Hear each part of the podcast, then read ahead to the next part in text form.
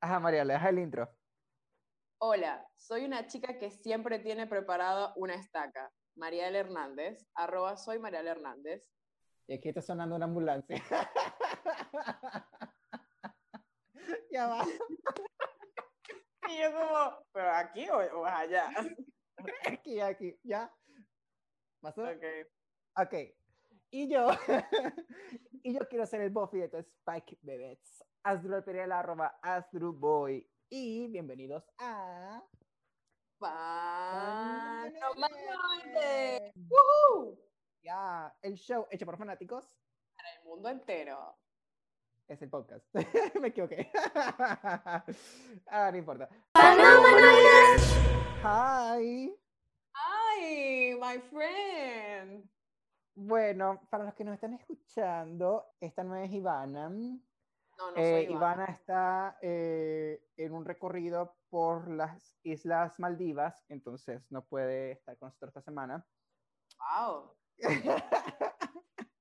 Maldiviando. Eh, Claro, aliviando.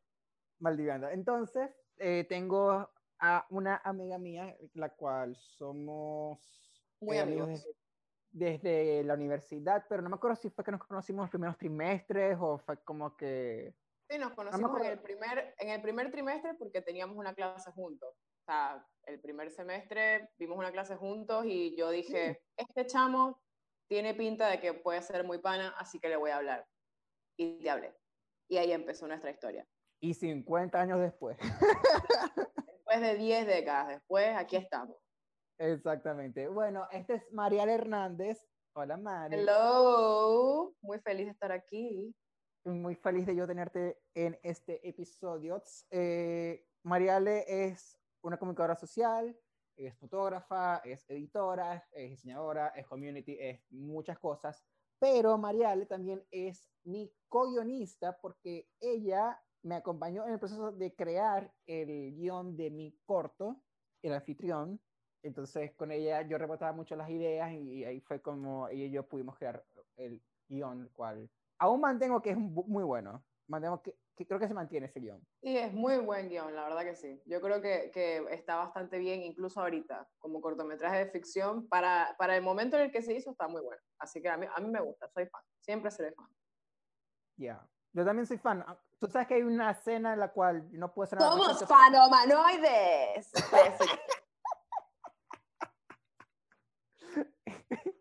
es un, como, como le dicen, un sweeper en idioma radial. Sí, total, total. Bueno, entonces eh, ella me va a acompañar porque seguimos con nuestro especial de Halloween y hoy tenemos una Eh. excelente investigación de uno de los fenómenos más grandes de la cultura pop y la historia. Y no, no es la carrera fugaz de Ashley Simpson, a pesar de que sus primeros dos álbumes aún los tengo. Ay, no, no me juzguen. No los escucho, pero aún los tengo. Y hablaremos del vampirismo. Vamos a explorar el concepto detrás de la palabra y su paso a través de la historia, cómo se ha adaptado a través de los años en la cultura pop y cómo es visto hoy en día según nuestros ojos mortales, porque claramente no tenemos otros. Ojalá fuéramos vampiros, pudiéramos darle un poco más de insight, pero no somos, así que Ay, van a tener no. que darse con eso. Bueno, uno es vampiro cuando está en época de tesis, pero yo sé. Claro, en esos momentos es que uno es vampiro, pero de resto nada. Porque Que no chupa sangre, sa- chupa este, mm, la- estas bebidas energizantes. Claro, si te, te tomas un vinito y te pones mucho highlighter o iluminador, te puedes parecer a Edward Cullen. Es muy, muy probable. Soy fan igual. Ah, I know. Y bueno, quiero dar una detencia antes de empezar porque eh, vamos a hablar de hechos donde se menciona el asalto sexual, asesinatos, entre otros actos inhumanos, ¿ok? No estamos apoyando estas acciones en absoluto, pero están en las leyendas e historias relacionadas al vampirismo. Así que este es básicamente un trigger warning eh, antes de que empecemos porque creo que es importante mencionarlo. ¿ok? Es muy importante.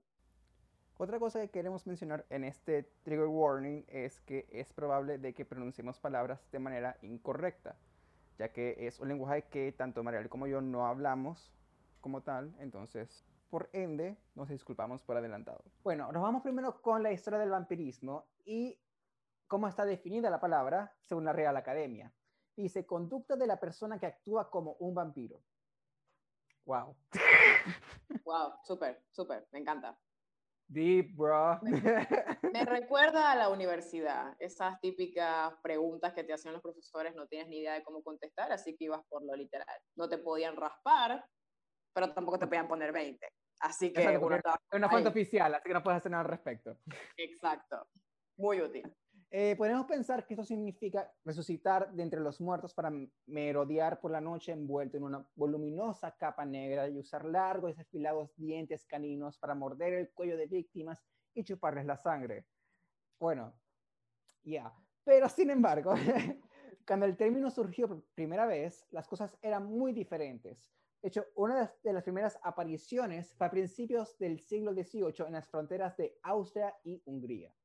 Y varias fuentes afirman que no fue sino hasta 1725 que la palabra vampiro apareció escrita por primera vez en un informe de un oficial médico del ejército del Sacro Imperio Romano Germánico. El príncipe Eugene de Savoy, que no estamos seguros si le gustaba el chocolate, la verdad, que fue entre 1663 y 1736, fue considerado el general más importante de su era, tras la victoria contra el Imperio Otomano en Petrovarda. otomano en Petrovaradín. Ay, eso me suena como a Maracaibo. Eso, es, eso es Maracaibo, ¿no, verdad? no, pero debe ser en la versión Maracaibo del Imperio Otomano. Claro, exacto. Y la captura de Belgrado, 1717, que forzaron la firma del Tratado de Pasarowitz. Pasarowitz. Pasarowitz. Pasarowitz. Ok, de Pasarowitz. Austria, se quedó con grandes extensiones de Serbia, y al llegar a las tierras de los pueblos eslavos, los austriacos se encontraron con informes sobre esas extrañas criaturas que nunca antes habían oído nombrar. Sí, en el transcurso de ocho días de ese mismo año, en un pueblo llamado Kisilova, nueve personas murieron de enfermedades repentinas. Luego de, luego, de asegurar luego, luego de asegurar que un hombre llamado Peter Blagojevich les había visitado de noche, mordido y chupado la sangre.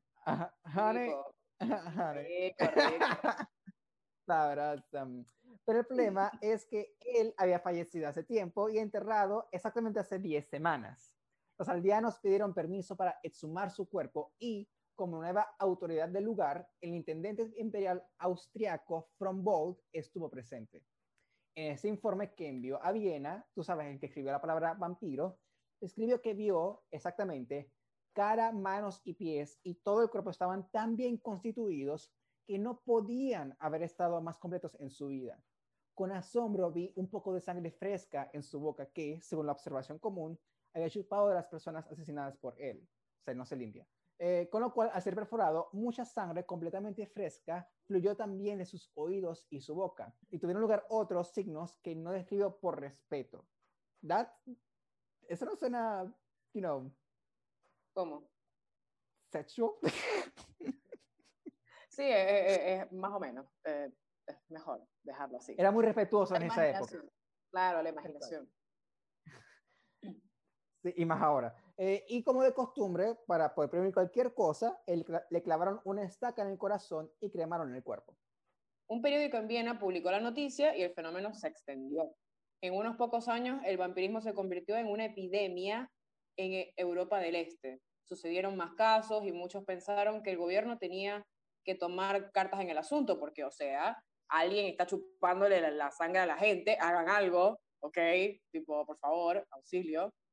El emperador envió equipos de cirujanos militares para investigar y realizar autopsias y esos expertos descubrieron que los casos eran notablemente consistentes. O sea, se dieron cuenta que era en serio. Pues. Dijeron, ah, mira, como que sí era. Hay muchos huecos, hay muchos huequitos en los cuellitos. Me pregunté claro. el cuello. ¡Ah! El vampirismo se convirtió en una condición reconocida, atestiguada por un gran número de testigos que tenía signos y síntomas característicos, como cadáveres con sangre fresca corriendo por sus venas y en sus vísceras, sangre alrededor de la boca por haberse alimentado porque no sabían si se estaban alimentando o no. Era como que, bueno, suponemos que sí. Creemos que se están alimentando porque no tendría otra explicación. Exacto, no puede ser jugo de fresa, no. Claro, no, es que ellos chupaban sangre para escupirla, o sea, claramente se la estaban tragando, así que que fuera. Eh, también cosas como tez rosa, cuerpos regordetes, etc. Irónicamente, esta época que vio el nacimiento del vampiro occidental es la conocida como la era de la razón y la ilustración. Vos me dirás. De hecho, ese siglo también se llamó el siglo de las luces por su declarada finalidad de disipar las tinieblas de la humanidad mediante las luces de la razón. Calm down. El siglo de las luces, really. Bueno, ajá, déjalo ser, pobrecito. Esa gente no entendía nada. Está iluminada, eh, básicamente. Claro. bueno, los vampiros en esta época fueron un tema candente. Los teólogos participaron argumentando que los vampiros eran seres físicos que demostraban la existencia de una vida futura.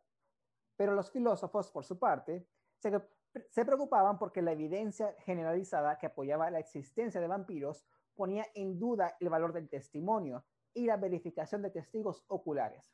Llegó hasta el nivel que hasta el filósofo francés Voltaire, Voltaire, Voltaire, tuvo algo que decir sobre el tema cuando, Voltaire, cuando en 1764 preguntó, ¿es en nuestro siglo que existen vampiros? Son cadáveres que salen de sus tumbas por la noche para chupar la sangre de los vivos, ya sea en sus gargantas o estómagos, después de lo cual retornan a sus cementerios.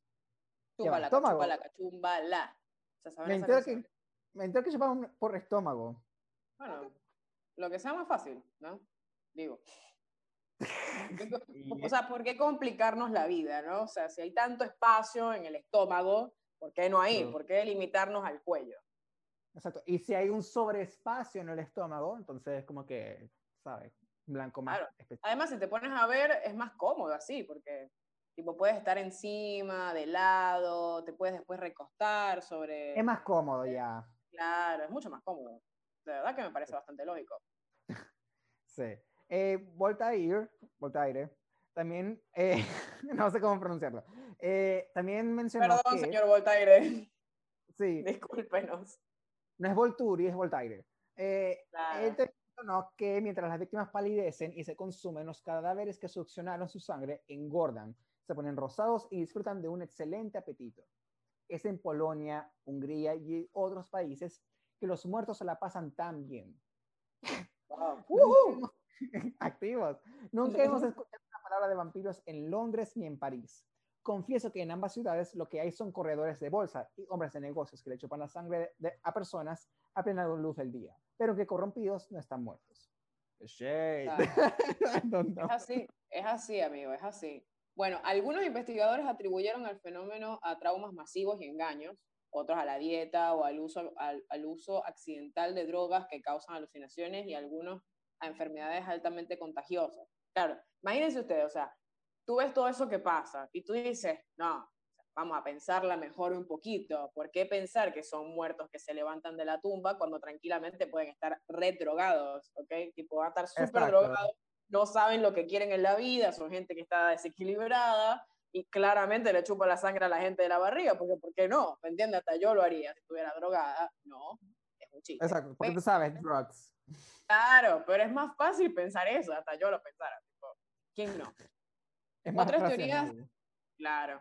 Otras teorías se refieren a químicos inusuales en la Tierra que afectaban la descomposición. De hecho, la causa de algunas de las características descritas por los médicos forenses de la época podría ser precisamente la descomposición. O sea, ellos estaban claros de que no tenía que ser necesariamente ni siquiera el tema de drogas, podía ser hasta un tema de, de, de, de descomposición del cadáver. O sea, hasta eso le estaban buscando como el sentido.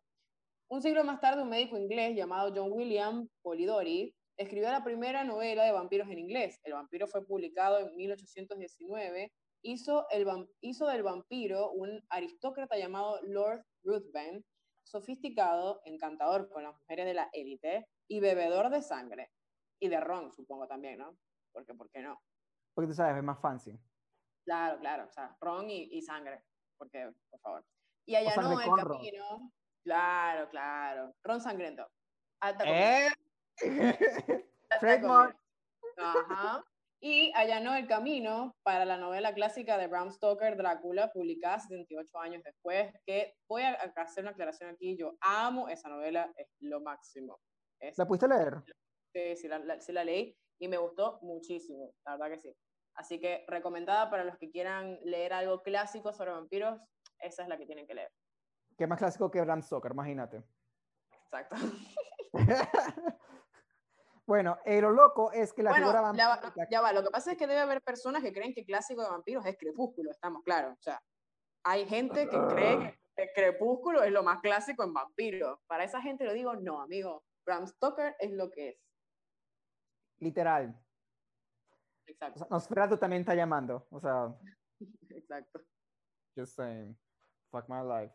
Bueno, lo loco es que la figura vampírica también fue popular muchísimo antes, en el siglo XVI. Esta fue de la mano del escritor.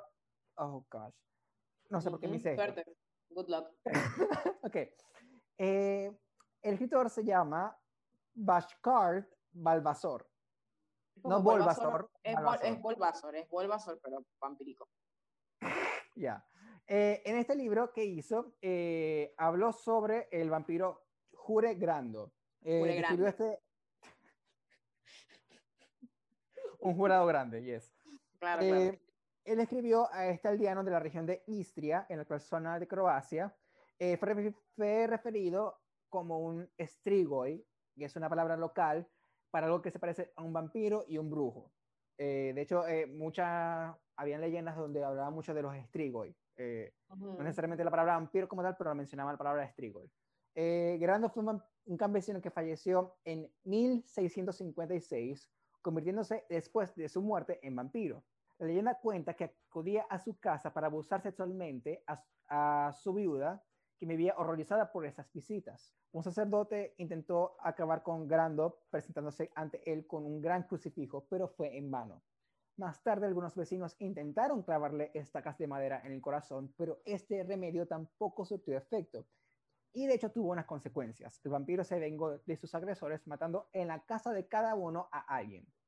O sea, En 1672, ah, no, bueno, quiero hacer un comentario al respecto porque me parece bastante fuerte. triste por esa viuda, porque es como, se murió mi marido y después creo que viene y me viola en las noches, ¿me entiendes? O sea, e- eso es demasiado triste, porque es como estás triste porque se murió y de paso estás triste porque viene y te viola de vez en cuando y, y- y- y- ya, y se va. Exacto. O sea, me Eh, parece que es bastante perturbadora esa historia, es como, Es, muy, Bueno. es muy perturbadora y más cuando tú sabes que en esa época ocurrían muchos de estos casos de asalto sexual. E- e- Claro, en esa no. época era muchísimo, Es que, muchísimo. viste que en esa muy común. época era peor porque, mm, o sea, era literalmente que la mujer existía, era para ser un objeto sexual del hombre. O sea, obviamente en esa época O era esclava. muchísimo más, exacto, esclava. Era muchísimo más en esa época, pero era como algo que la gente entendía que era normal. O sea, era como, bueno, esto es lo que me toca vivir, ¿me entiendes? No, no es que había otra mentalidad. Entonces, no sé, es bastante triste igual, pero bueno. En 1672, Grando seguía en la aldea y cualquier intento de acabar con él había sido infructuoso. El párroco, sacerdote y otros nueve vecinos decidieron entonces degollar al vampiro mientras dormía, porque, o sea, que es lo mejor que podemos hacer. Vamos a esperar que se duerma y ¡uh! Adiós. Y se dieron cuenta ahorita. Según- Después. Claro, claro. ¿Te imaginas que después de 40, 300 años después, como que, ¿qué si le damos mientras dormi- duerme? Ok, cool. ¿Qué tal si esperamos a que se duerma y lo matamos? ¡Wow! Muy inteligente, señor. Deep. Según cuenta la historia, fue Stepan Milasic el que lo consiguió después de una lucha. Al cortar la cabeza fue tanta la sangre que salió de la herida que los cubrió a todos y llenó la tumba. Solo entonces Juré Grando cayó al suelo y murió de verdad. De verdad, verdad, verdad, verdad. No, no de mentirita. Me imagino que la viuda estaba ¡Sí! ¡Gracias! Mi alma llorando y diciendo como que vergación, gracias. O sea, Claro. Curiosamente, ningún habitante sabe decir en cuál de las tumbas del cementerio descansa Grando. Capaz está en todas. y esto. No sería una mala idea, de hecho. No, Viste que, viste que No, hay películas que, o sea, hay, hay películas de vampiros que te dicen que es mejor, o sea, era mejor como desmembrarlos, quemarlos y luego pasarles con una, un- un- como con una podadora de césped arriba por si acaso. Tipo, así como en, en Zombieland, tipo, eh, ¿cómo es que se llama esa, esa regla? Exacto. Double tap, el double tap. Total. Bueno, de ahí pasamos, obviamente, a las dos fuentes de la cultura pop más importantes eh, de los vampiros. Eh, oh my god, están cocinando. Este, están cocinando. Me dio el olor de Juan. Sí, me dio el olor de Juan. Eh, bueno. Ay, ¿qué están cocinando? ¿Carne fresca? Ah. No, algo frito. Carne frita. uh, se fui yo cuando viajé a Coro. Este, ya, un poquito de sidetrack. Cuando fui a Coro, eh, estuvimos un día a la playa y mi amiga María Carolina, hola Cartu, eh, ella me aplicó em, bloqueador solar. Pues plot twist, lo aplicó tan mal que no solo me quemé, sino que me quemé y las marcas de sus manos estaban en mi piel. Wow, suena re romántico, ¿ok? Una canción sale de ahí. No puedes, no puedes quejarte, Asdrúbal, fue lo más romántico que te pasó en el 2020 y a todos. Todos, eso, eso, es lo que le pasó a Asdrúbal, fue lo más romántico que nos pasó a todos. Eso pasó en el 2015, 16. Ah, peor. O sea, desde hace muchos años fue esa anécdota. Bueno, estoy bien, no problema. Podemos continuar.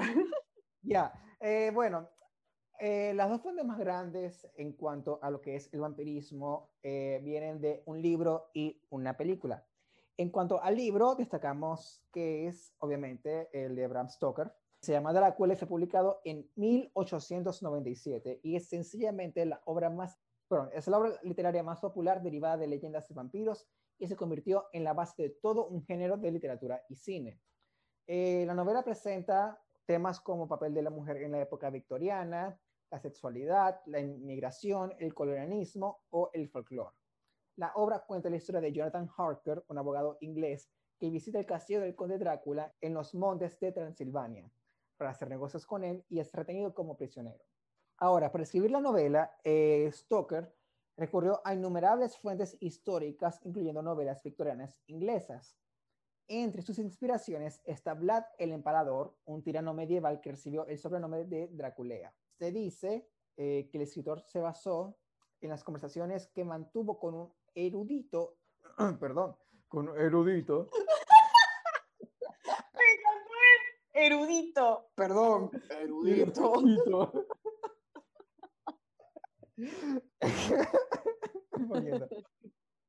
Bring it back.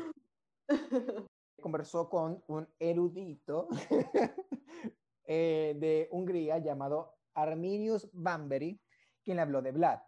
Ahora, según la historia como tal, su nombre verdadero era Vlad el III y fue príncipe de Valaquia entre 1456 y 1462. Es a menudo considerado uno de los gobernantes más importantes de la historia y héroe nacional de Rumania. Rumanía. lo felicitamos. Rumania, baby. Sí, sí, sí.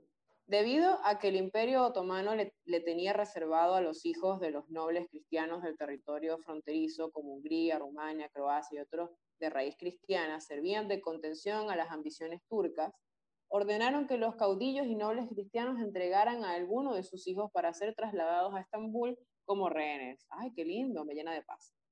Vlad Dracul, de ahí lo de Drácula, que en rumano significa demonio, fue un príncipe rumano perteneciente a la Orden del Dragón, que se vio obligado a entregar en 1444 a dos de sus tres hijos, entre ellos Vlad Tepes, de 13 años. Ay, pobrecito, estaba chiquito.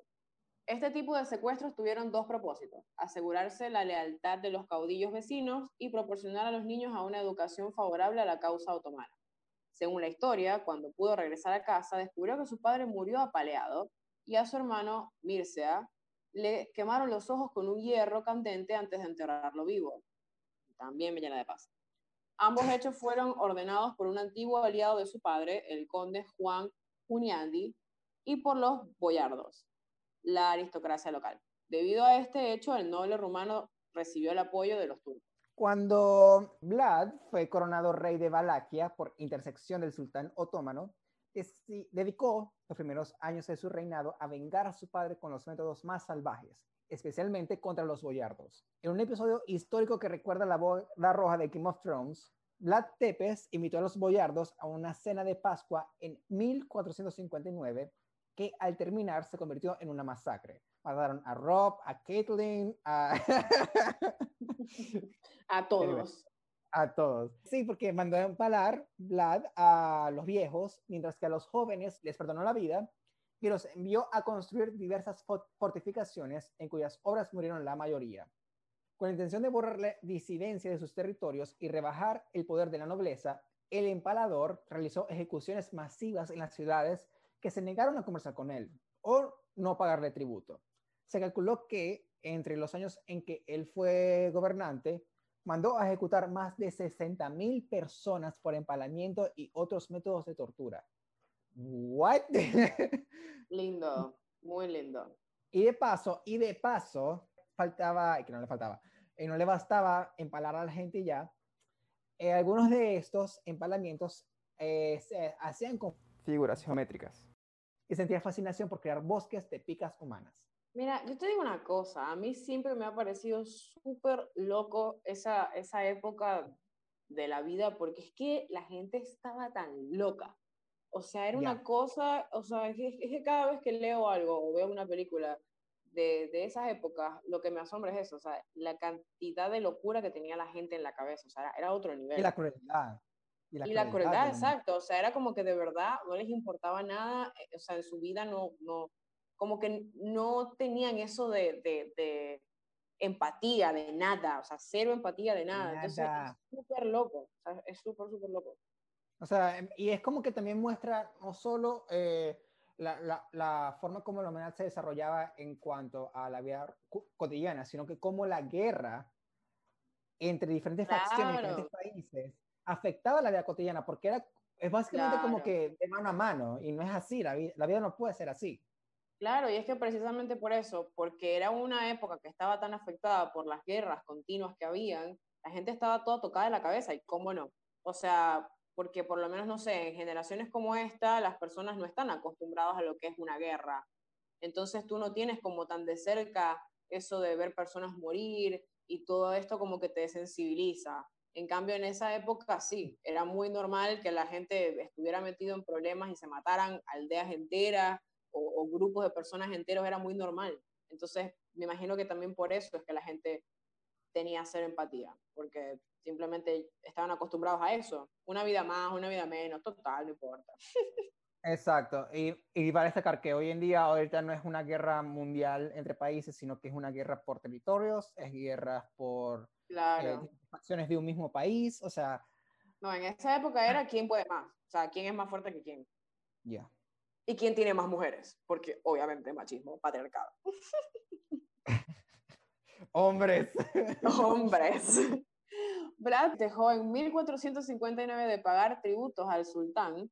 Junto a los ejércitos de Hungría, el empalador encabezó numerosos ataques contra el imperio otomano y fueron tan intensos que buena parte de la población musulmana de Constantinopla abandonó la ciudad por miedo a que fuera conquistada por Vlad. Hay, hay que tenerle miedo a Vlad. Así todo, el sultán Mehmed II, segundo, Mehmed II, famoso por arrebatarles la Constantinopla a los bizantinos, contraatacó en 1462 con un ejército de 150.000 hombres y tomó la capital de Valaquia. O sea, Casi nada. ¿dónde estaban esos 150.000 hombres? ¿De dónde los sacó? De este, es un montón de gente. O sea, tienes que entretener a toda esa gente. O sea, un montón de gente. O sea, de verdad.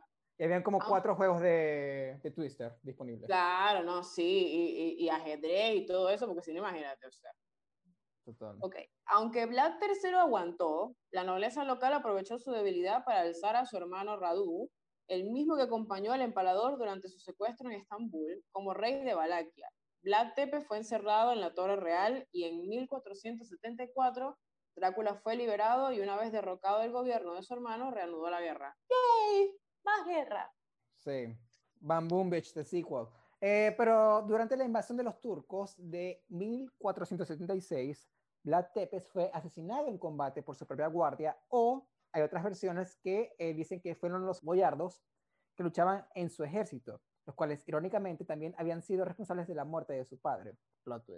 Los turcos, por su parte, llevaron su cabeza como trofeo a Constantinopla, donde el sultán ordenó que se colocara en una estaca para no dejar lugar a dudas sobre la suerte de su temido enemigo.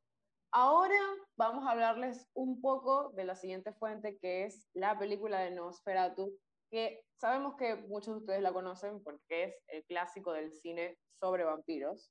No vamos a intentar pronunciar el nombre en alemán porque, como se habrán dado cuenta, no podemos en ninguna de sus formas. Sí, una película... el, el, episodio anterior traté de pronunciar algo en, en francés y yo... Eh, siempre se, siempre se, se valora el, el, el, esfuerzo. Aprecien eso, es lo más importante. Claro, hay que apreciar esas cosas. Bueno, fue una película muda alemana de 1922, porque, dirigida por Friedrich Wilhelm Marnau. Fue el primer film basado en la novela de Bram Stoker. Antes de desarrollar la idea, Marnau quiso comprar los derechos, pero no pudo hacerlo, capaz de faltar plata, por lo que decidió filmar su propia versión, la cual tuvo una gran, un gran parecido con la historia del escritor irlandés. Lo que hizo el cineasta fue cambiar los nombres de los protagonistas, el lugar en el que se desarrolla todo y algunos detalles más. Tú sabes, cuando hacíamos trabajo en la universidad era como que, ok, dame tu trabajo, le cambio todo. claro, exacto, exacto. Era como, mira, el profesor no se va a dar cuenta que tenemos la misma respuesta, pero con otra caligrafía, por favor. Exacto. Hasta que el profesor se da cuenta que casualmente los dos estaban raspados de la misma manera. Y quedó como... Mm". ¿Has escuchado esos casos? Porque yo sí escuché uno. Ay, amigo, a mí me pasó eso. ¿Ok? Shut the door. Lo peor es que no me pasó a mí sola. O sea, literalmente estábamos en un examen de física en noveno grado y era como uno de los exámenes más difíciles. El profesor nos dejó hacer el examen en la casa, o sea, llevarnos el trabajo a la casa. Y obviamente todo el mundo le pidió el examen al más inteligente del salón. ¿Y sabes qué pasó? Que ese día el más inteligente del salón raspó física. Entonces todos estábamos raspados. Y era como, señor, nada más te lo pedíamos hoy, hoy era tu único día que tienes que sacar 20. Y no podía decir que todos salimos igual, obviamente el profesor se dio cuenta y, o sea, es triste. ¿Sabes qué me sido gracioso? Que, de que él lo hiciera con intención, fue como que, ah, lo quieren, ok, bueno, vamos entonces a joderlos a todos. Yo estoy casi segura de que eso fue planificado porque no, no podía ser. Pero si fue planificado, todavía está en secreto porque yo me acuerdo que eso salió hasta en el anuario. Así que es triste. Pero bueno. Volviendo a. La historia se desarrolló en la ciudad de Wisborne, donde el joven Hodder, Gustavo con Wilhelm, y su mujer, Ellen, Greta Schroeder, Shoulder. Shoulder. Head and shoulders. Shoulder. Shoulder. Shoulder. Flounder. Vivían felices hasta que el agente inmobiliario envió a Hodder a Transilvania para cerrar un negocio con el conde Orlok, Max Schreck, de una finca cercana a la casa de la pareja. Cuando el esposo se dirigió hacia Transilvania, tuvo que dormir en una posada donde hojeó un viejo tratado sobre vampiros que encontró en su habitación, pues claramente ah, vamos a dejarlo ahí, porque eso va a darle mucha paja a nuestros clientes. Exacto. Cuando llegó al castillo, fue recibido por el conde, una figura muy siniestra, y bueno, muy siniestra. Al otro día, Jorge amaneció con dos marcas en el cuello y después de algunos contratiempos descubrió que el conde es en realidad un vampiro, así que comenzó a temer por la seguridad de su esposa Ellen. Y sí, ah, ya sabíamos que el vampiro no le daba pena nada, entonces si a él le mordió el cuello, la esposa también le iba a morder el cuello. Exacto, y, y lo genial de, de Nosferatu es no solo obviamente el, el, el, el ambiente que provocaba la película, eh, pero también el diseño de Nosferatu como tal, o sea, eh, del conde Orlok. Era muy diferente a cualquier vampiro que se, que se había relatado o eh, en verdad pensado, porque cuando uno habla de vampiro usualmente lo trata es con la humanidad, pero manteniendo aún tus facciones, manteniendo todo. En cambio, el conde Orlok tenía los dedos muy alargados, sus facciones habían cambiado completamente y eh, o sea, era una criatura, básicamente, una criatura en... Es que, o sea, tiene sentido más, eh, tiene mucho más sentido en Osferatu como vampiro, porque si te pones a ver, se supone que, que la historia dice que los vampiros estaban muertos, o sea, en general siempre están muertos. Entonces, él, él sí se veía más como que estaba muerto, pero estaba de alguna manera vivo. Pero no es como los vampiros de hoy en día que van a los bailes de grabación, se van de viaje a la playa, ¿me entiendes? O sea, no. O sea, él de verdad estaba muerto y se veía que estaba muy incómodo porque estaba muerto, pero tenía hambre, ¿me entiendes? Entonces, era, ese es como que siento que es como el mejor ejemplo de los vampiros reales, ¿no? No como tanto así de, de, de estos vampiros que hacen mucho show. Exacto. Y te voy a decir algo, el abrigo, mi alma, pero estable. Sí, es que, mira, es todo una figura de la moda. Total. Trendsetter.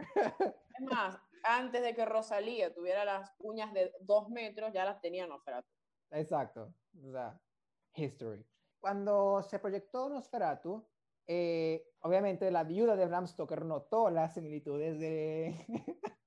porque obviamente se iba a notar. Y eh, la señora que se llama Florence no se quedó con los brazos cruzados y demandó a los creadores por plagio y por vulnerar los derechos de autor. Y claramente ella ganó el juicio. De hecho, la compañía que estuvo detrás del film, que se llamó Prana, Prana Film, se declaró en quiebra con el fin de esquivar las demandas. Y de hecho, solamente tiene a Nosferatu de crédito como la única producción cinematográfica que hizo. Después del juicio, eh, se emitió una orden la cual obligó a destruir los negativos y todas las copias de la cinta.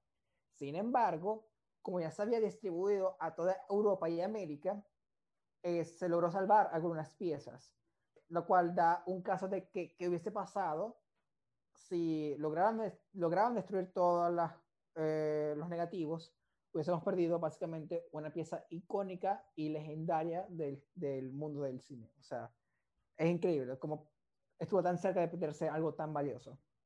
Sí, sí, total. Es que tú no puedes plagiarte algo así y pretender que nadie se va a dar cuenta, sobre todo porque en el momento no estaba eso de que te sacaban cinco películas de vampiro al año, ¿me entiendes? O sea, no, no pasó.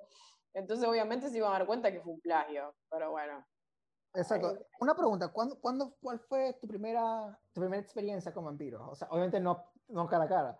Mira, yo una vez fui a un hotel, ¿verdad? Y, y yo creo que a mí me hicieron algo. yo creo que yo vi uno, pero es que no estoy segura, porque, no sé. I don't know, I don't know. Sí, sí, no sé, no sé.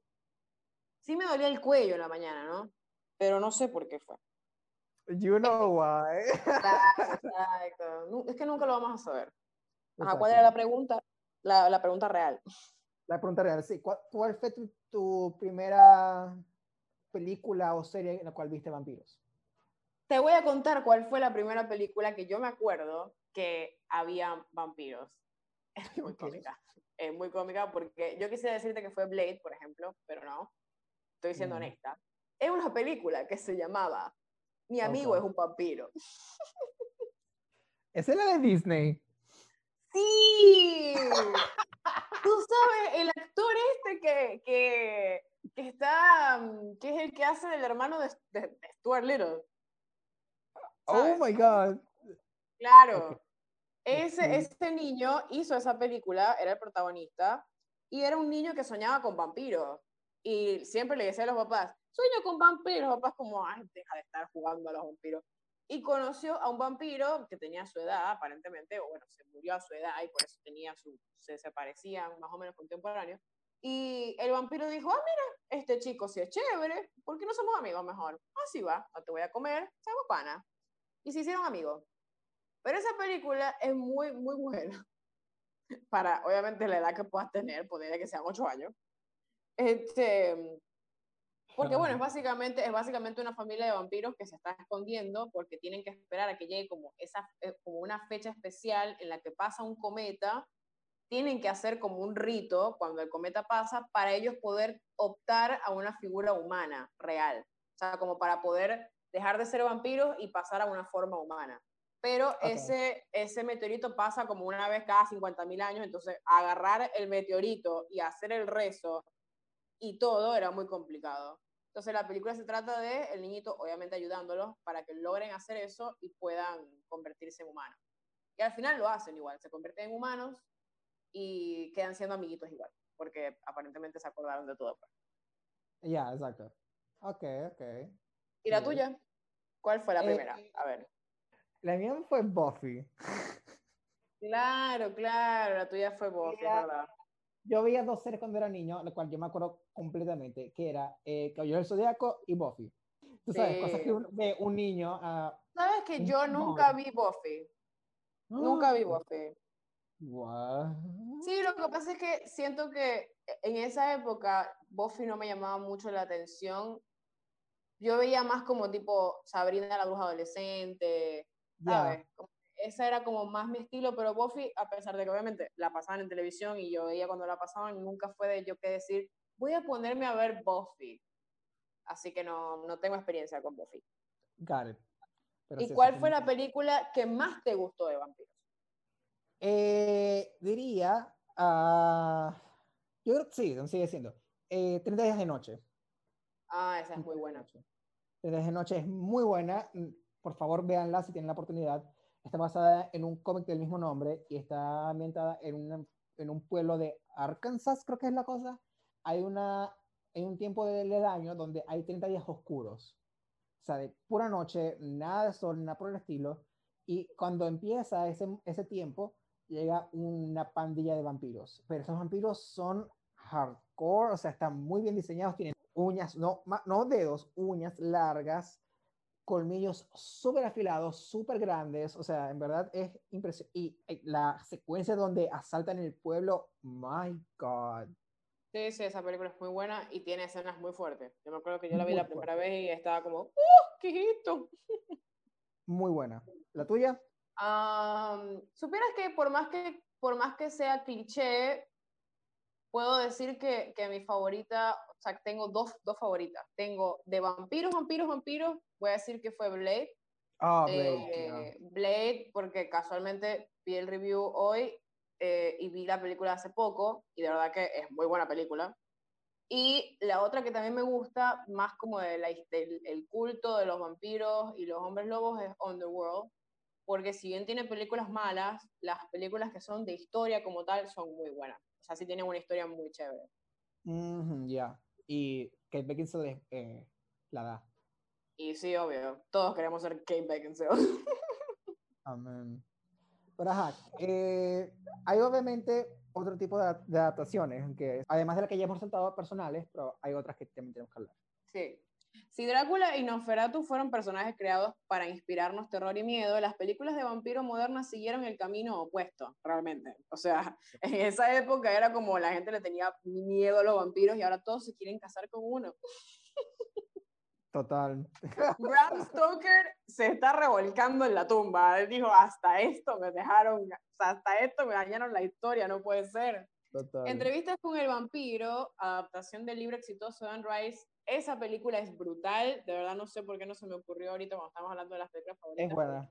Es, es buena. una de mis películas favoritas, es muy buena. A mí lo que me encanta de esa película es que yo no estaba esperando que apareciera Antonio Banderas de vampiro y apareció y yo quedé, what the fuck. ¿Qué hace Pero, Antonio eh, Banderas? Pelo largo y siendo vampiro. pero no, ey, no hay que quejarse. No, pero es muy extraño, que a mí me encanta, ok, vamos a hablar de esa película rápidamente, la actuación de, eh, ¿cómo es que se llama la niña? Eh, Kristen Kristen Dunst. Dunst. O sea, la actuación de Kristen Dunst a esa edad en esa película es brutal. Es brutal. Es brutal. O sea, tú en ningún momento puedes imaginarte que realmente, o sea, cuando ya ella pasa esa etapa en la que ya es un adulto, siendo en el cuerpo de una niña, es increíble cómo de verdad ella, siendo actriz tan pequeña, le puso demasiado, o sea, es tan talentosa que tú realmente podías percibir un adulto en el cuerpo de esa niña. O sea, es demasiado cool, es demasiado cool. Entonces, bueno, hablando de precisamente entrevista con el vampiro, la adaptación del, del libro de Anne Rice, invitó a tres galanes, como ya lo, ya lo comentamos a uno de ellos, para que estuvieran en la película, que eran Tom Cruise, Brad Pitt y Antonio Banderas. Brad Pitt, bellísimo en esa película, y Tom Cruise también. O sea, Tom Cruise, esa película es lo máximo. Ya. La película se estrenó en 1994 y nos presenta a Lestat, interpretado por Cruz, un vampiro joven que convierte a Louis de Point Dulac, Louis de Point crack. interpretado por Pitt, en alguno de su especie. Y esto pasa en el siglo, siglo, es 18. 18. 200 años después, Luis cuenta su historia a un periodista estadounidense y explicó cómo eligió convertirse en inmortal después de sufrir la pérdida de dos personas queridas, que eh, según el libro era su esposa y su hija. Y de ahí viene el título y una pregunta importante. ¿Prefieres ser un vampiro y jamás morirte o seguir siendo un humano y sufrir con las incertidumbres de la naturaleza? Ajá, si te hicieran esa pregunta a ti, ¿qué responderías? Vampiro all the way. Total. All the way. Antihéroe, ese sería yo. Sería muy así. Sí, lo que pasa es que yo siento que si estás en el contexto donde no tienes a nadie en tu vida, digo de tu vida como humano, yo creo que sí preferiría ser un vampiro, pero si estoy como en este momento donde tengo amigos, familia y todo, no quisiera ser vampiro y jamás morirme porque tendría que ver a todo el mundo morir y yo estar en el mismo lugar o realmente mm. no podría verlos, tendría que irme porque ellos no podrían darse cuenta que yo no me estoy envejeciendo ni muriendo. Entonces no, no creo que elegiría eso. Si estoy como él en ese momento que estaba solo, sí, pero si no, no. Ok, ok. Entiendo tu, tu análisis, I like it. Yo porque, yes. yo porque quiero hacerlo yo. porque hater, el hater. Screw humanity. Eh, bueno, otro personaje icónico en el ámbito de los cómics eh, ahora nos vamos a la parte de cómics, es Blade, la cual ya comentó Mariale. Este es un personaje original de Marvel Comics que aparece por primera vez en eh, The Tomb of Dracula, número 10, en julio del 73. Eh, presentó una serie, este cómic, The Tomb of Dracula, presentó una serie de cazavampiros que luchaban contra el villano del mismo nombre y otras entidades supernaturales. Y Blade bajo su nombre de Eric Brooks, un personaje secundario. Después tuvo su primera historia en solitario con eh, Vampire Tales número 8 de diciembre del 74. Ahora, eh, Blade no es completamente vampiro, pero tampoco es humano. Básicamente es denominado un Dampir. Cuando nació, su madre tuvo complicaciones en el parto y le pidió ayuda a un completo extraño, quien resultó ser un vampiro malo y la asesinó sus enzimas alteraron el material genético del bebé, que se enteró de su historia a los nueve años de edad. Cuando Bled se enteró lo que había sucedido, se convirtió en un cazador de vampiros. Ahora su historia ha sido contada en películas, videojuegos, series de, televisión y animes, con ah, el actor más icónico que lo ha interpretado, que ha sido Wesley Snipes, interpretándolo en tres films, Sticky Fingers, en la serie de televisión del mismo nombre, y próximamente veremos a ganador del Oscar, Mahershala Ali, en una nueva película que estará en el MCU. ¡Woohoo! Otra aparición legendaria de vampiros fue con el film Drácula, que bueno, imagino que ya muchos de ustedes conocen ese film, que fue estrenado en 1931, dirigido por Todd Browning y con Bela Lugosi en el papel principal. De hecho, la película iba a estar protagonizada por otro actor icónico, Lon Chaney, pero este falleció a causa de un cáncer muy extraño y finalmente fue sustituido por el actor que había interpretado al conde en la obra de teatro homónima en 1927. Esta vez, Universal Pictures adquirió los derechos de los, de los Stokers y este film fue el primero o uno de los primeros, las fuentes cambian, en formar parte del universo cinematográfico de los monstruos clásicos. Lugosi interpretó el rol de nuevo en Abbott and Costello Meet Frankenstein, 1948. Y de hecho, interpretó a Frankenstein en el primer crossover de ese universo en Frankenstein Meets the Wolf en 1943. Otro de los famosos ejemplos de vampiros se trata de Angel. Este personaje apareció por primera vez en la serie de Buffy, La Casa de Vampiros, pero fue tan exitoso que después le dieron su propia serie, que tuvo cinco temporadas desde el 99 hasta el 2004. Ángel vive en Los Ángeles y defiende la ciudad de todo el mal. Esta, la historia de él, obviamente después de las cinco temporadas, continuó igualmente como Buffy en formato de cómics, donde hay varias miniseries, one-shots, entre otras. Y de hecho, en la historia de los cómics se le unió después eh, la cazadora de vampiros Fate, que se originó en Buffy. Eh, otras adaptaciones de vampiros que hubieron eh, fueron eh, Let the Right One In, que, es una película sueca, si tengo entendido eso bien, ya voy a buscar un momentico, let me do this for a minute. Ah, sí, sueca. got it. también una adaptación americana del film, estadounidense, perdón, eh, llamada Let Me In. Eh, Batman también fue inspirado en un vampiro y el mismo Claro. Drácula por primera vez en Detective, en Detective Comics 31, eh, que se publicó en julio del 39 y ambos se enfrentaron de nuevo en una película animada llamada Batman contra Drá- Drácula. Drácula también apareció en el universo de Marvel, donde se estrenó a Blade, Eh, Spider-Man, Hulk, Doctor enfrentó. Strange, entre otros.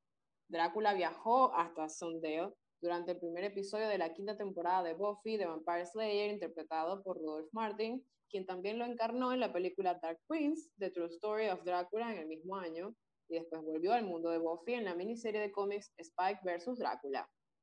En 2013, Drácula tuvo su propia serie que duró una temporada con Jonathan Rhys Meyers interpretando el rol. Yo la vi. A mí me gustó. no la vi. No la vi, pero me dijeron que estaba buena. It was good, it was good. Bueno, eh, otra serie basada en vampiros fue True Blood, que se estrenó en HBO en 2008 y está basada en The Southern Vampire Mysteries, una serie de novelas de Charlene Harris. Y otra también Horrible. ah, terminó horrible Por eso, por eso. Tenía una muy buena premisa. y tenía muy buenos vampiros. Claro, pero Y hay no muchos sé. sets. Por eso la veíamos todos, está claro. Este, claro, estoy ultra claro. Y también otra serie eh, basada en libros fue la de Vampire Diaries, eh, que duró Boring. y esta serie de hecho tuvo dos spin-offs que fueron The Originals y Legacy. La saga de libros de Twilight, amigos. ¿Cómo no vamos a incluir eso en este top? Escrito por Stephanie Meyer, tuvo su adaptación en film en el 2008, que todos vimos. Yo sé que todos queremos arrepentirnos de eso. Todos Pero la pregunta es, fue. ¿viste las películas y leíste los libros? Sí. El único libro que no leí completo fue el último, realmente porque me dio mucha flojera, porque era muy largo y ya muy largo. como que cuando yo lo logré tener en mis manos ya había salido la película. No mentira. Yo tuve el libro en mis manos, intenté leerlo, no me, no me terminó como de enganchar suficiente para terminar de leer, así que lo dejé así y luego salió la película, la vi, entonces no terminé de leer el libro. Pero sí me leí la mayoría de los libros. También eh, hubo un film al estilo Black Exploitation eh, llamado Blácula, que tuvo a William Marshall en el papel estelar. Y de hecho este film fue el primero en recibir el premio de mejor película de horror de los Saturn. Ha sido la influencia tan grande de los vampiros que hasta en Plaza Sésamo tienen a uno llamado el Count Von Count. Eh, su principal cometido es enseñarle a los niños nociones de... Perdón. Eh, Un niño nociones de... Bueno, eh, Count Von Count. Ese no eh, era Hulk. Yo creo que te, te no. equivocaste y estabas hablando de Hulk. Von Count básicamente tiene el cometido de enseñarle a los niños nociones básicas de matemáticas y de cómo contar. También tenemos una película de lesbianas alemana del 2010 llamada We Are the Night. Por Uh, supuesto, también eh, hay que destacar que la adaptación cinematográfica de Bram Stoker del 92 tuvo a Gary Oldman como el personaje principal de Drácula y también tuvo a Ken Reeves, a Winona Ryder. Fue como un elenco de estrellas, básicamente, que tuvo ese, ese film. Claro. Otros vampiros populares son Master, Buffy the Vampire Slayer, Kurt Below, Salem Slot, eh, Bunícula, de Bunícula, y Lois The Point Tulak de Vampire Chronicles, entre otros. Dios, qué problema con estos nombres, ¿no? Pero bueno. de Fondulac. Sí. El impacto de hoy en día, porque ahora tenemos que hablar de los vampiros en el hoy, en el presente, en el right now. Hoy en día existen numerosas asociaciones de vampiros, anónimas todas porque yo no sé de ninguna, pero la Asociación de Vampiros de Nueva, Or- de Nueva Orleans, Voces de la Comunidad de Vampiros y en concreto la Alianza de Vampiros de Atlanta recoge una definición detallada de lo que se entendería como un vampiro real de hoy en día. Un vampiro es esencialmente un alimentador de energía o un bebedor de sangre que puede mostrar varios niveles de habilidad psíquica, mientras que la causalidad, la interpretación y a veces incluso la ortografía correcta del vampirismo se debaten, los vampiros son generalmente individuos que no pueden mantener adecuadamente su propio bienestar físico, mental o espiritual sin tomar sangre o energía vital, a menudo humano. Sin alimentarse el vampiro se volverá letárgico, enfermizo, deprimido y a menudo sufrirá dolores o molestias físicas. Los vampiros a menudo, claro, todos nosotros ahorita en cuarentena, los vampiros a menudo muestran signos de empatía, emociones sensoriales, perciben auras y en general son psíquicamente. en general son psíquicamente conscientes del mundo que los rodea. Hasta cierto punto, los aspectos específicos del vampirismo se manifiestan de manera diferente sobre una base individual y estos matices a veces aíslan la confusión de definir el rango vampírico de habilidad y experiencia. O sea, básicamente todos en esta cuarentena son vampiros. Y más que ver que uno pierde la noción del tiempo. Claro, claro. En cuanto a producciones de vampiros, destacamos que recientemente eh, Netflix tuvo la serie Beowars con Ian Somerhalder, que duró una temporada, la serie de Van Helsing, creada por Sci-Fi, que está disponible en Netflix si la quieren ver. Penny Dreadful también con su historia de vampiros. Y eh, también está una serie que se estrenó recientemente llamada What We Do in the Shadows, que está basada en una película de 2014 del mismo nombre. También Dracula Untold eh, fue un film que salió en el 2014 y fue protagonizada por Luke Evans. Eh, iba a ser el principio de una franquicia que traería de vuelta a los monstruos de Universal, pero como no fue tan exitoso como se esperaba, se decidió esperar el ahora extinto Dark Universe con el reboot de La Momia, la cual mm, it's a no for me. Y también en el mundo de videojuegos tenemos eh, la saga de Castlevania, tenemos um, Vampire, fue un videojuego también que estuvo creo que para eh, PC. The Vampire Masquerade, eh, Bloodlines, que eh, salió creo que una de las entradas de ellos recientemente, o va a salir, de hecho. Otros vampiros así de videojuegos no tengo... Yo no recuerdo haber jugado nada de, o sea, que no fuera Castlevania de, de vampiros. De hecho, hay un easter egg en Red Dead Redemption 2 donde hay un caso de vampirismo. Entonces, y de hecho tú puedes encontrarte a, al vampiro si sigues un, set de reglas exacto. Ah, no, no sabía. Pero sí, terminando el episodio, creo que el vampiro como tal es una criatura especial en la cultura pop y en la historia en general, porque en verdad el misterio que hay detrás de ello, de su creación, de sus debilidades que todos conocemos como las estacas, decapitación, exposición al sol y tal y cosa, pero es una criatura que aún así, de tantas historias que se han contado, de tantos medios que ha estado, aún sigue siendo rentable a pesar de ello. Sí, porque yo pienso que, que lo que tiene de ventaja el vampiro es que es un terror nocturno y la mayoría de los terrores nocturnos tienden a tener mucha vida, o sea, se puede sacar mucho material de eso y a la gente siempre tiene como esa secuela de miedo a la oscuridad. Y, y el vampiro siempre se ha o siempre se le ha llamado como el príncipe de la noche en todos estos casos, ¿no? Este, Entonces me parece que eh, es como, me gustan los personajes que han habido de algunas películas, pero siento que ya a estas alturas de, de, del cine y, del, y de la televisión, no me puedo imaginar una película nueva acerca de vampiros, ¿me entiendes? Porque siento que sería demasiado fracaso porque siento que la, que la harían o la quisieran hacer como actualizada, millennial, ¿sabes? Algo muy, muy actual y, y no, no me parece que sea como el tono para ese tipo de personajes. No sé, no me lo imagino, pero si hablamos muy alto, capaz y sacan una. Sí, no, y también es como que el típico vampiro que hemos visto hasta hoy en día ha sido el vampiro sexy, de adolescente y tal y cosa. Yo quiero ver un vampiro al estilo Nosferatu, o sea, quiero ver criatura, quiero ver efectos especiales, quiero ver aplicación, o sea, maquillaje como tal. O sea, eh, sí, lo que pasa es que viste que el, el, vampiro también, o sea, como que el, el, vampiro original, que podemos decir que es Nosferatu, estaba hecho para eso, para incentivar miedo y ya está. Realmente no era, no tenía otro propósito en su vida más que dar miedo y comerse a la gente.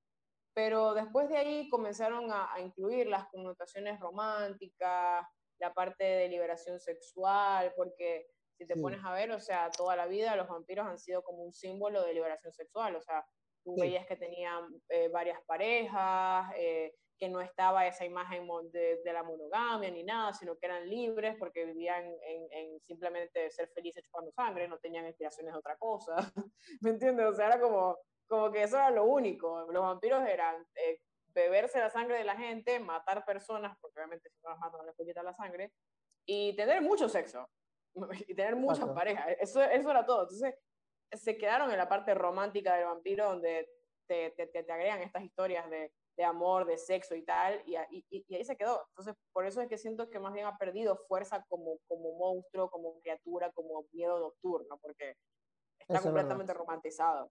Inclusive llegamos al punto de romantización al extremo con Crepúsculo, que ya obviamente tú decir ahora yo quiero hacer una película de vampiros, lo último que tienes es Crepúsculo y Underworld, que Underworld tuvo cuidado con eso, porque ellos sí incluyeron sexo y sí incluyeron eh, amor, pero tenía que ver con la historia que ellos estaban manejando, o sea, era algo natural, ¿sabes? Entre dos criaturas, no tenía nada que ver con esto de un humano y cómo, y cómo te amo yo siendo humano, ¿me explico? Entonces, no sé, yo siento que, que ese fue el problema. Se rompió esa parte de monstruo y, terror nocturno y se quedó forever ahí todo cursi y cuchi. No, y también tu punto de, de, de que obviamente el romanticismo fue al extremo con Twilight, creo que para mí el extremo a la liberación sexual de vampiros fue True Blood. Porque obviamente Eric, Pam, eh, bueno, más que todo ellos dos, eran muy como que libertinaje al 100%, no importaba con quién, eran como que, you wanna do it? Yeah. entonces, entonces era como que el extremo de ambas, de ambas producciones y se perdió como el sentido de el vampiro, que el vampiro en sí es una criatura atemorizante, que debe ser atemorizante y que obviamente está el sentido romanticismo, el sentido sexual, yes, obviamente todo está incluido en ese tipo de, de personaje, pero la meta final de un vampiro es que tiene que dar miedo. Sí, o sea, por eso digo que si, si en algún momento deciden sacar una película nueva de vampiros, tiene que ser una película mucho de terror psicológico, algo como Hereditary, como The Witch, o sea, que sea algo de terror psicológico, porque es precisamente de eso que, que, se trata. O sea, no importa que el vampiro pueda coger con 10.000 personas, no importa que, ¿sabes? O no importan esas cosas. Lo que importa realmente es cómo me vas a presentar a mí un personaje nuevo como un vampiro para que a mí me, me, me, me, pueda volver a nacer este miedo por este monstruo que ya hoy en día no le tengo miedo, porque se ha romantizado en extremo. Bueno, de hecho, vamos a ver cómo se desarrolla eso porque eh, ahorita, está en, ahorita está en producción una película de Drácula y está, va a ser dirigida por Karen Kusama, eh, que esta directora es conocida por, ya te voy a decir qué es lo que ha hecho Karen Kusama, eh, creo que ella, ha hecho ya unas películas de, de horror. Help me, Google. Ah, sí, claro. Ella hizo, ella hizo The Invitation. Invitation es buenísima. The Invitation es muy buena película. Muy buena película. La vi recientemente, hace como un mes más o menos, y quedé impresionado. Es muy buena. Y también hizo Jennifer's Body. A mí me gusta Jennifer's Body. Uy, yo amo Jennifer's Body, ¿ok? Es un guilty pleasure mal. O sea, total. Es lo máximo. Entonces, es una producción que hay que esperar de, de Karen bueno, y de... le tenemos fe, tengámosle fe, sabemos que lo va a hacer bien. Exactamente. Mariale, gracias en verdad por estar conmigo en este episodio. De nada, la pasé súper bien entre tanta teoría de vampiros. Muy útil. Total. Y, no, y también es genial porque aprendimos algo que no, no, explora, no exploramos suficiente, pues. Entonces, esa es la idea de, este, de hacer este tipo de episodios, poder como que... Claro, claro. Sí, sí, no. No, de verdad, me gustó mucho, sobre todo porque yo creo que son, son cosas que uno sabe, porque toda la vida, o sea, si te gusta el cine, los videojuegos y este tipo de historias de terror, como que siempre terminas conociéndote un poco de la historia.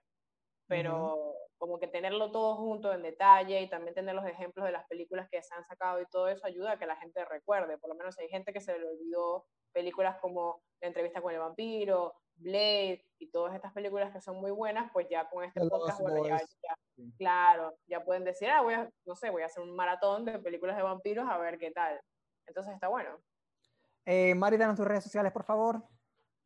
Bueno, chicos, eh, pueden seguirme en Instagram, solamente tengo Instagram, es, es arroba. Y a mí me siguen en arroba en Twitter e Instagram y nos siguen también en arroba fanomanoides en Twitter e Instagram, por favor. Eh, suscríbanse a este canal, denle un like y activen la campana de notificaciones para que puedan recibir eh, avisos de nuevos episodios y otras cosas.